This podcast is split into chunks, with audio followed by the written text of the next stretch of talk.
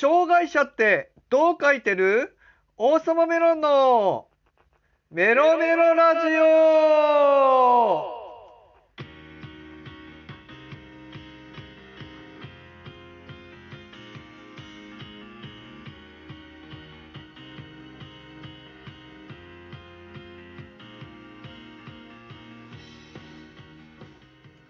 皆さんよろメロ複数の行副業クリエイターできらめく精神障害者の王様メロンです。まずはオープニングよもやま話です。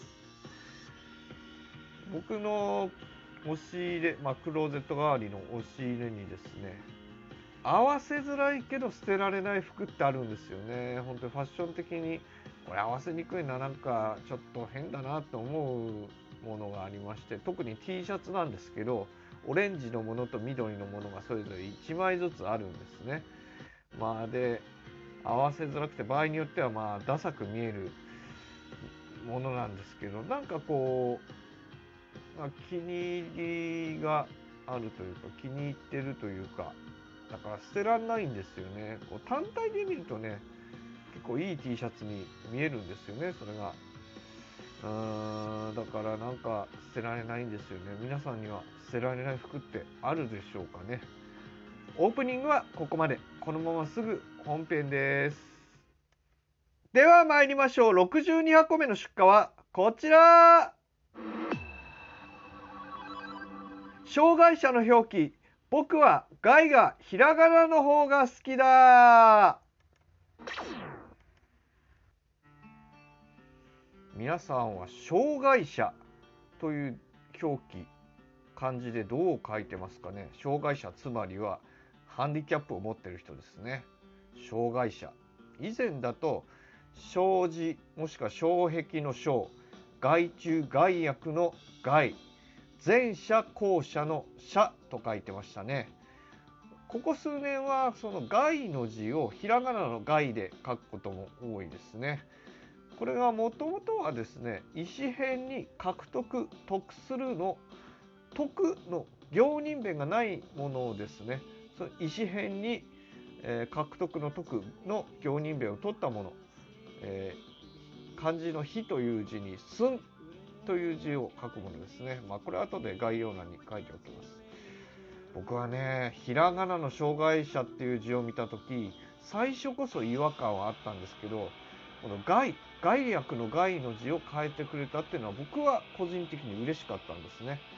こう変えてくれたことによって今までの害のように扱っ害悪のように扱ってた、え、人が変わるのではないかという期待が持てました。なんかちょっと関西なまりっぽいなまりが出ちゃいましたけど本当に関西なまりっぽいなまりね。大昔ダウンタウンさんのモノマネしてた時そうなっちゃいました。えそれはどうでもいいや。まあある時までねひらがなの障害者ってあのネットで書く時書いてたんですけれどもそのある時から、まあ、ツイッターとかいろんなネットではそれは何だろう「害」の字をひらがなで書いたところで何も変わらないとか「害」の字はもう害悪でもひらがなでもどっちでもいいっていう意見が出てきてまあそれは今でも出てきてるんですね。この僕は、まあ、先ほど申したとおりひらがなの表記が好きだったんですけれどもこういった意見が多くてですねその意見が出てきたあたりから障害者の字は害悪の害今までの従来の障害従来っていうかまあね、えー、障子の障に害悪の害に物の方を書くようになりました。まあこういったツイッターやネット界隈の、えー、意見に押されてしまったんですね。そもそも何でひらがなの害を使うようになったかといいますと一部の企業や自治体が地方自治体が特にそうなんですけれども配慮することで害の字をひらがなにしたんですね。まあ、つまりこの害悪の害ってさすがに良くないよねってところから自然発生したらしいんですよ。で僕の記憶によればそのテレビ番組見てたんですけれどもある地方の障害者手帳の表記をひらがなの害で書いてほしいという運動が起きてそれでひらがなになったという経緯があるんですね。そのテレビの番組見た時に世の中の流れはひらがなでいくようになるんだなっていう希望を持ったんですけれどもまあそれから対してこの流れは変わらずですねあ先ほど話したツイッターのようなどっちでもいい変わらなくてもいいという意見が多く見受けられるようになりました。まあある時ですねとある有名な障害者の YouTube ライブを見てた時僕がコメントでひらがなの障害者を書いたらそれ書いただけなのにこの表記についていろいろ言われちゃったんですね。この表記どう思いますかという意図はこちらとしてはなく障害者ってなんとなくひらがなで書いたらこの表記どうなんだろうね。障害者の害をひらがなで書くなら小の字も差し障りという意味もあるからどうなんだろうねみたいなこととかひらがなで書いたところで変わらないっていう意見が影響力ある有名な障害者から出始まって別の有名な障害者のライブ配信でもそんなことを言われてると。その後者の方はですね発達障害は漢字で書くのにねというまあ図星をつかれてしまったような、えー、ことを言われてしまいましてね。でそのかあ違いますね。あ書いただけでそんなこと言われちゃったのがなんかこう寂しかったなと思います。世の中ひらがなの障害者は受け入れられないのかななんてちょっと本当に寂しくなって。でひらがな否定派の人はそんなことで障害者の関係は差別は変わらない。もっと他のことをやってほしいっていう意見を述べられてるんですね。まあ確かにその通りの部分もあるとは思うんですけれどもあとはいえひらがなを否定するの僕はやめてほしいなって思います。ひらがな好きなんでね、まあ、ツイッターの障害者表記アンケートを取ってた人がいるんですけれども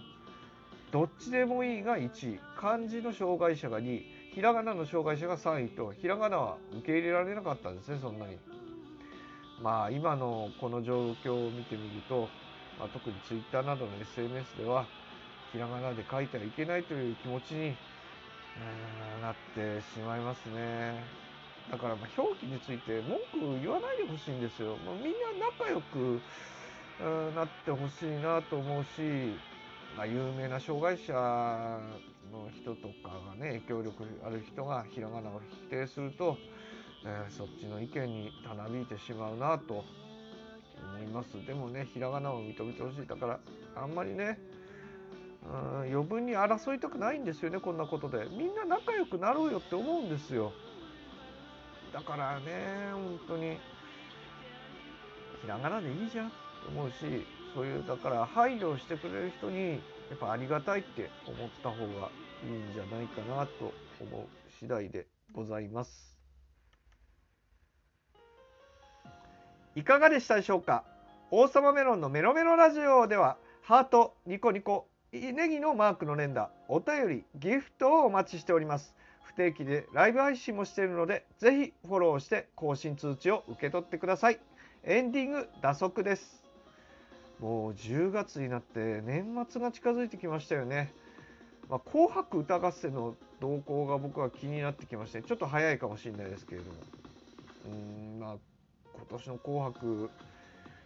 うっせぇわの Ado さんが出てほしいですね。